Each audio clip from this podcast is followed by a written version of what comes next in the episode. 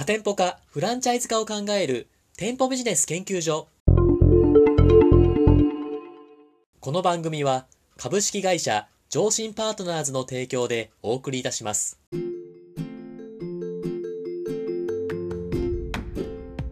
こんにちは。パーソナリティの田村陽太です。配信第141回目となりました。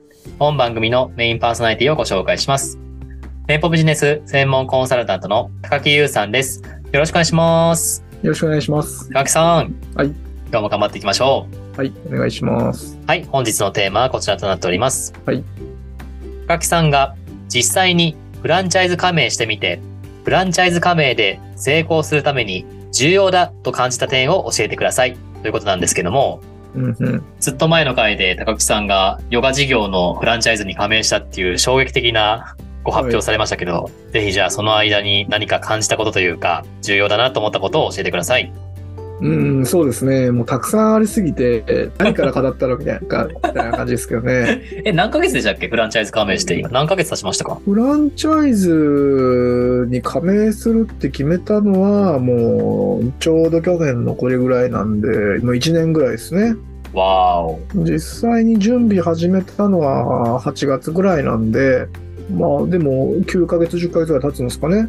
結構経ったというか、どどうですか？実感的にはあっという間でしたか？それとも長かったって感じですか？どっちですか？いやー、長かったんじゃないですか？あ そうなんですね。あそうなんですね。意外。いやー、やっぱりね、はい。思ったよりも、やっぱりいろんなことは起きますよね。おはいはい。例えば、例えば、言えるかわかんないですけど。うーん、まあいろいろ起きてますよね。ピーですかうんでもね、あの、まずこう思ったのは、はいはい。まあフランチャイズってさ、こうフランチャイズ本部が固めてきたノウハウを使うわけじゃないですか。そうですね。で、本部はやっぱりこういうふうにやったらだからこういうふうになるっていうある程度こうあるわけですよね。はいはい。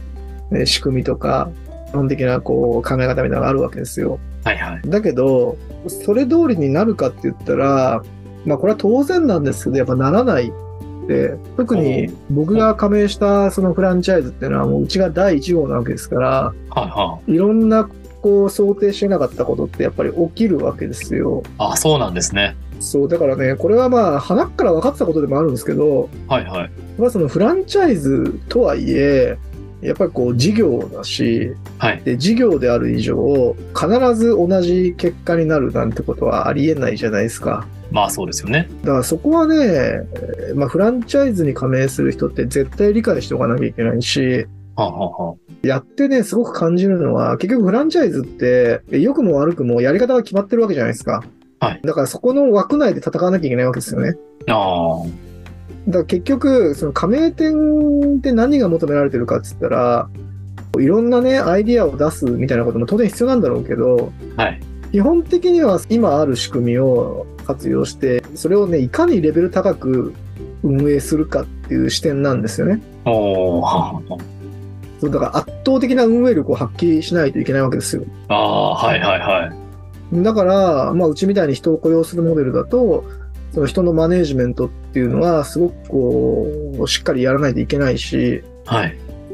で、それによって、こう、本部からね、教えられてるノウハウを、それこそ直営よりもね、高いレベルで活用して結果を出すみたいなね、していかないと、やっぱり難しいですよね。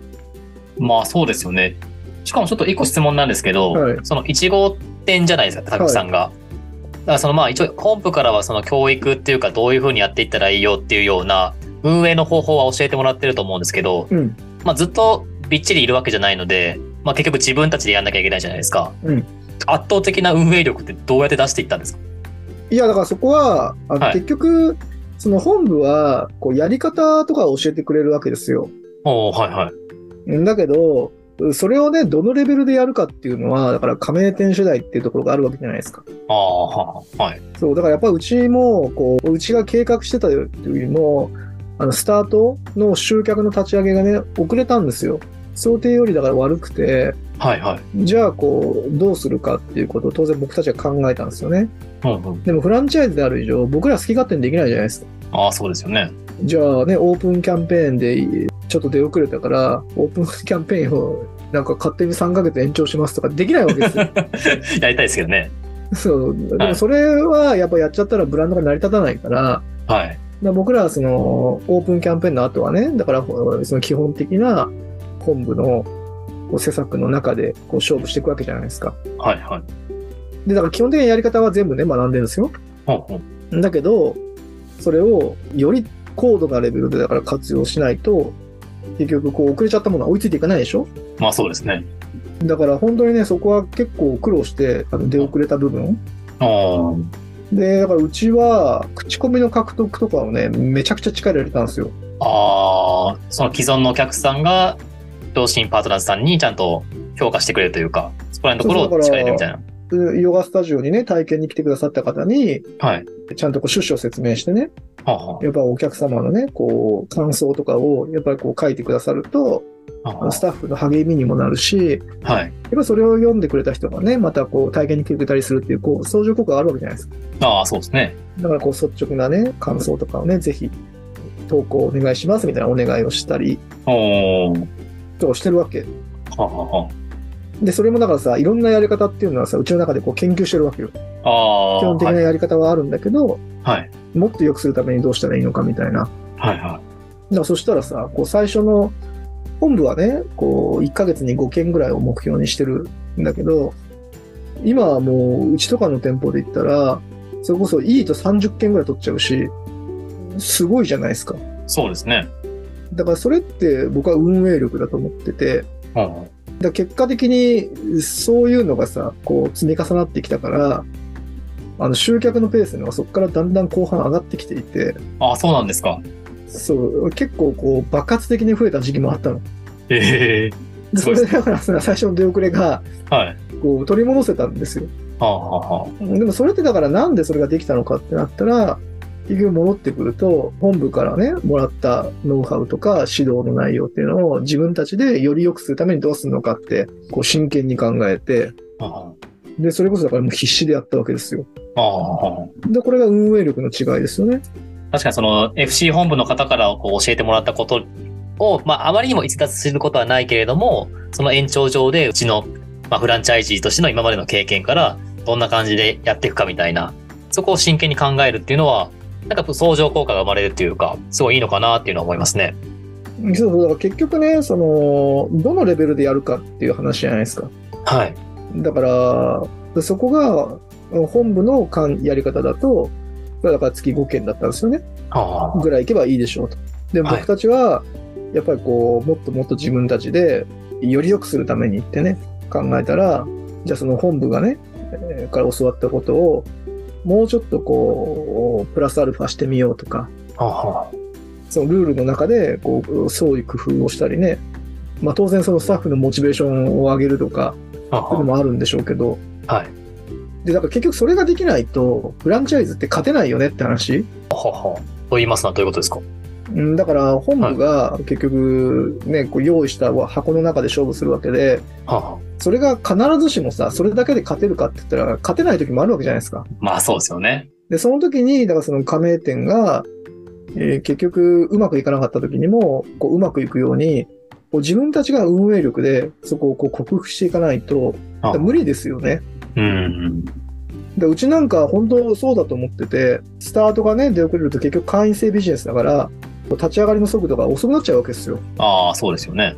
それをだから自分たちが一生懸命こう会員さんとのコミュニケーションをね、まあ僕がやったわけじゃないけど、そのスタッフが頑張ってくれて、はい。いい関係性を構築して、それで口コミがどんどんどんどん増えてって、だって直営店がさ、もううちより何年も前にある直営店より、うちのお店の方が倍ぐらいあったりするんだから、ああ、はい。すごいことじゃないですか。い。すごいですね。だそれって、ただね、もう徹底度合いが違うとかそういう話だと思ってて、でこれってすごく重要ですよね。いや、そうですね。でちなみにその高木さんがその最初出遅れましたっていうところの話で、うんそ。の口コミを増やすために頑張りましたって話があったと思うんですけど、うん、それは高木さんからそのスタッフの方に対してこうやっていくぞっていうふうに持ちかけたんですか？それともスタッフの方からこういうことがいいよっていう形で提案してくれたんですか？どんな感じでやっていったんですか？ああ、だからそれは両方ですよね。ああ、もう結局僕らって結果はコントロールできないじゃないですか。そうですね。だから、そのもうスタートがね、出遅れたっていうことはもう結果としてあるし、はいもう過ぎたことはしょうがないじゃないですか。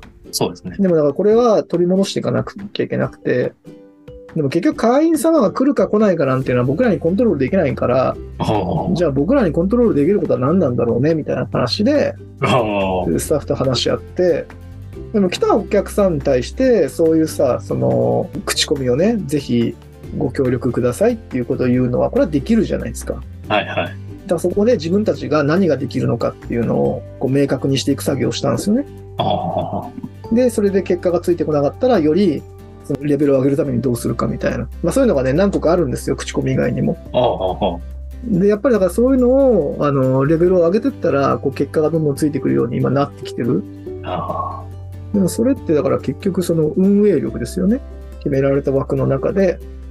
どこまでそこを徹底できるかみたいな。でもそういう姿勢じゃないと難しいんじゃないかなって、これやってさらに思いましたね。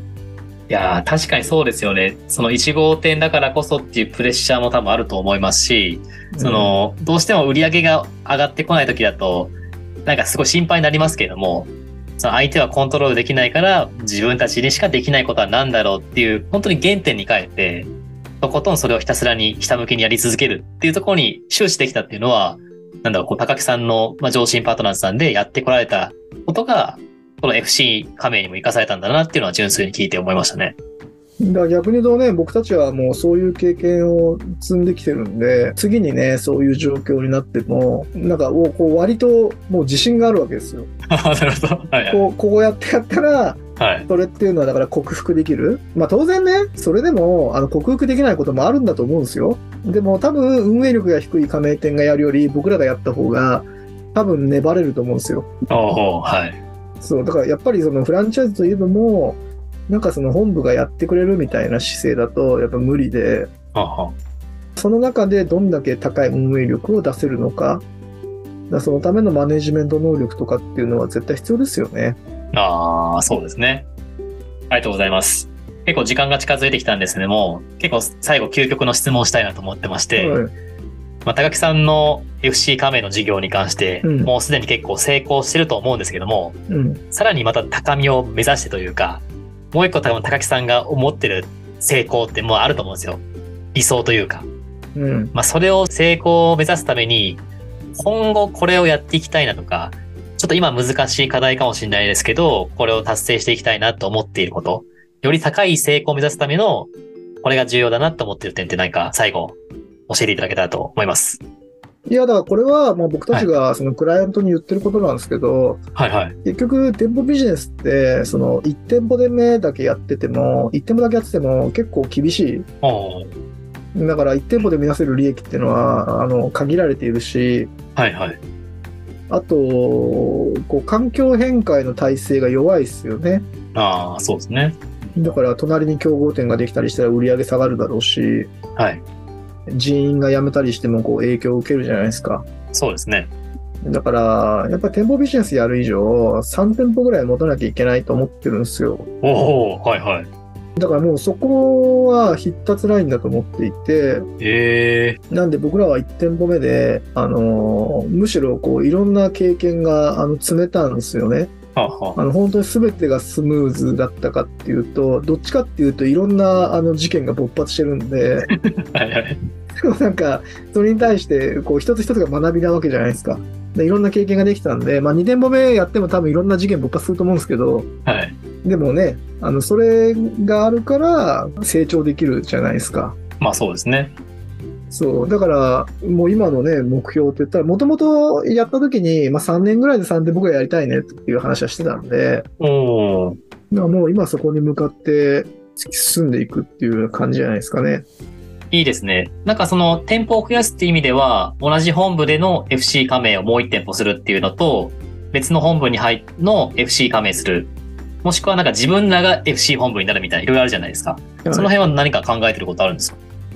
いや、あの、まずは今やってる事業を、同じ事業を3店舗にするってことですよね。だから同じ本部の事業を3店舗にする。はあ、はあはまずはだからそこまではいはい。